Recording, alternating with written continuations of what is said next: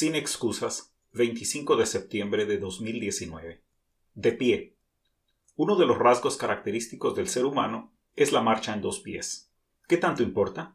Los paleontólogos, los psicólogos evolucionistas y los estudiosos de la historia profunda están de acuerdo, aunque con explicaciones distintas, todos dan importancia a la bipedestación.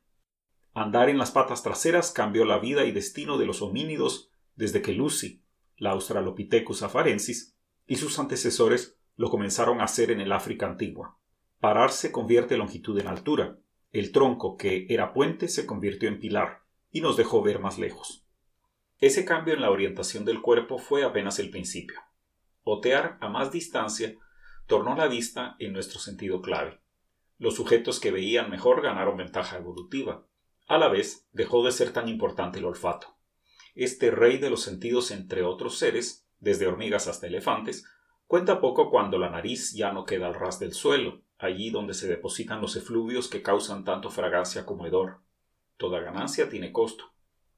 La apuesta homínida no fue solo sustituir sentidos, cambió nuestra forma de interactuar con el mundo. La bipedestación nos dio manos. Ya los dinosaurios las habían ensayado. Quizá no les alcanzó el tiempo por el meteorito y luego la sustituyeron con alas. Nosotros, en cambio, nos hicimos maestros en manipular. Aprendimos a lanzar objetos. Salvo algunos escarabajos, peces o los camélidos que escupen, nadie nos gana cuando usamos nuestras extremidades anteriores para arrojar objetos con fuerza y precisión mortífera.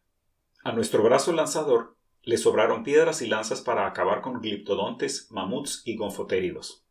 Y nos los comimos a todos, y con su proteína y con su grasa fabricamos cerebros enormes. Hay quien sugiere que la cosa fue más lejos. La mano no solo lanza objetos, sino también conceptos. Pudiendo señalar y con cerebros grandes, dimos significado a nuestros gruñidos. Este, ese y aquel cobraron sentido al poder indicar con el dedo a cuál nos referíamos. Nuestra apuesta sin duda funcionó. De vivir en algunos valles en África, hoy la tierra entera es nuestra nos lanzamos a poblar la Luna, el espacio y los planetas. Todas las especies, hasta los más letales microbios, nos terminan sujetas. Pero si con esto vino la oportunidad, también llegó el reto, porque solo la arrogancia haría decir que somos más exitosos que los reptiles, por ejemplo. Con 310 millones de años de existencia, superan casi 90 veces los escasos 3.5 millones de años que íbamos sobre la Tierra, incluyendo la estirpe extinta de nuestros antepasados inmediatos los australopitecos. La apuesta reptiliana, como la de la mayoría de la naturaleza, es conservadora.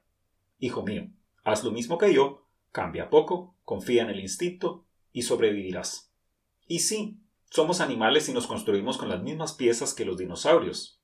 Mantén la nariz pegada al suelo, no lances cosas, no hables. Podríamos agregar con malicia. Hasta que cae el meteorito. Pero nuestra apuesta humana es muy distinta lo que hacemos tan bien, la fuente de nuestro inmenso poder, es nuestra capacidad de adaptación rápida. Y para adaptarse es indispensable la flexibilidad, estar abiertos al cambio, a la variedad.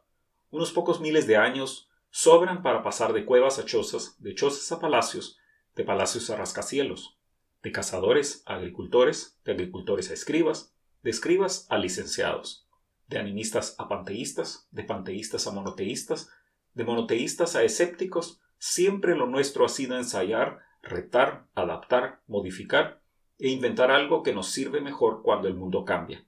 Y cambia cada vez más y cambia cada vez más rápido porque nosotros lo estamos cambiando. Porque somos animales el conservadurismo se nos hace profundamente natural.